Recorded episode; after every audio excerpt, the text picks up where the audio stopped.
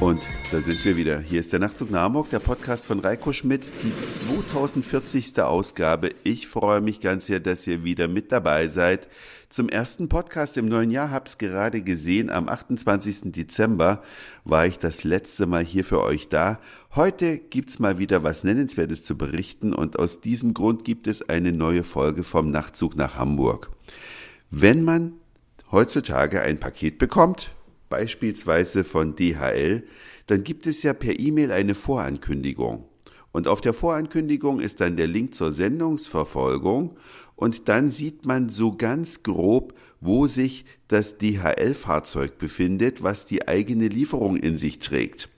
Und da ich heute zum vorausberechneten Zeitpunkt des Eintreffens des Paketes nicht zu Hause bin, habe ich gedacht, ja, ich schaue mal auf die Landkarte wo der DHL-Wagen gerade steht, der meine Sendung trägt, und fahr zu dem hin und hol sie mir einfach.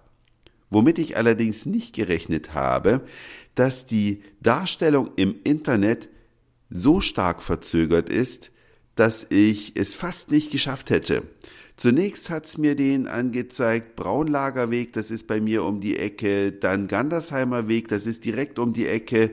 Da bin ich dann immer hingefahren, habe immer den Status auf Aktualisieren gelassen und habe aber dieses blöde DHL-Fahrzeug nicht gefunden.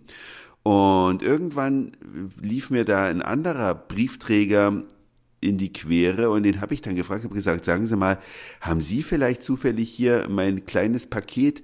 Und er sagt, nein, aber der Fahrer, der für Ihre Lieferstraße zuständig ist, der ist gerade da vorn und äh, sie hat den wohl gerade gesehen, ist natürlich auch alles in etwa in der Ecke gewesen, wo es auch dargestellt wurde, aber eben nicht exakt.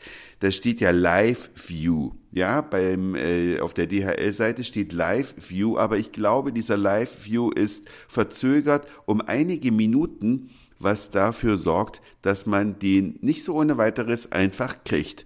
Wäre also, wenn, sinnvoll, dass man einen echten Live View hat, denn es entlastet ja auch die Fahrer, wenn die einfach die Pakete an Leute so rausgeben können, dann müssen sie nicht aus dem Auto aussteigen, klingeln, gucken, ob jemand da ist, wenn nicht, beim Nachbar klingeln, wenn immer noch keiner da ist, entweder das Ding wieder mitnehmen und eine Karte in den Briefkasten werfen oder am vorher abgemachten Ablageort das Paket ablegen. Also kurz und gut, ich glaube, dass es am besten ist, wenn das DHL-Fahrzeug auf den Meter genau in Echtzeit zu orten ist, weil dann kann jeder sein Paket abholen und die Fahrer sparen sich eine Menge Wege.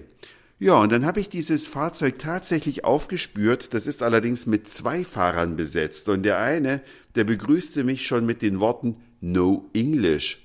No English, no English, no English. Und ich frage mich, wie er darauf kommt, weil eigentlich wird ja in Deutschland Deutsch gesprochen. Und hätte er kein Deutsch, kein Deutsch gesagt, dann hätte ich es ja noch eher verstanden. Aber er hat auch nicht so richtig, äh, habe ich dann so geraten, Rumäne, schüttelt er mit dem Kopf, Russe, schüttelt er mit dem Kopf, Syrer, schüttelt er mit dem Kopf, Pole, schüttelt er mit dem Kopf. Sag ich, Türke, nickt er mit dem Kopf. Also habe ich DeepL rausgeholt, habe meine Frage in Türkisch übersetzen lassen, dann stellte sich raus, er kann nur nicht No English, er kann auch nicht lesen, weil er guckte auf mein Display und obwohl er bei Türkisch mit dem Kopf genickt hat, konnte er dann das, was DeepL auf Türkisch übersetzt hat, nicht lesen, was ich natürlich schon echt tragisch finde. Muss DHL schon Leute nehmen, die nicht mal lesen können?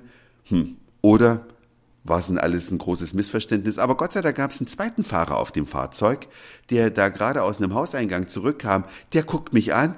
Ach, Herr Schmidt. Und ich habe mich echt gewundert. Der kannte mein Gesicht und nannte mir auch meine komplette Adresse. Mal ganz davon abgesehen, dass er mich mit meinem richtigen Namen angesprochen hat.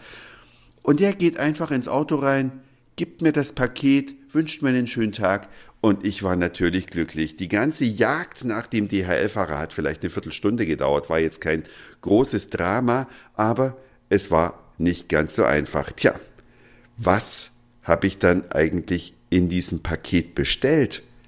Dickes Fragezeichen.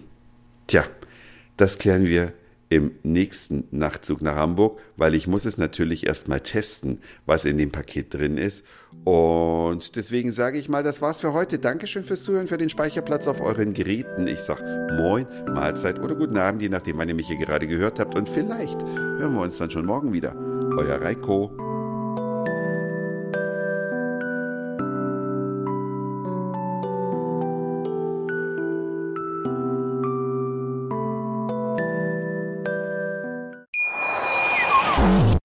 Schatz, ich bin neu verliebt. Was?